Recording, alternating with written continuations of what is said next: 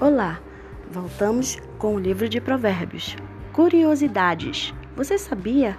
Praticamente todas as culturas usam provérbios como forma de resumir seus valores e ideias morais profundamente estabelecidos.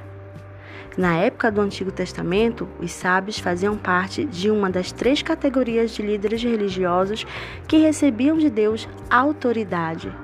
As outras duas eram os sacerdotes e o de profeta. Em Jeremias 18, 18, você vai conferir essa referência de todos os três grupos. A palavra hebraica massal, comumente traduzida como provérbio, na verdade, abrange uma ampla variedade de formas literárias. O significado em si é abrangente, os sentidos de semelhança, padrão e regra. Em breve nós voltaremos com mais dicas sobre o livro de Provérbios.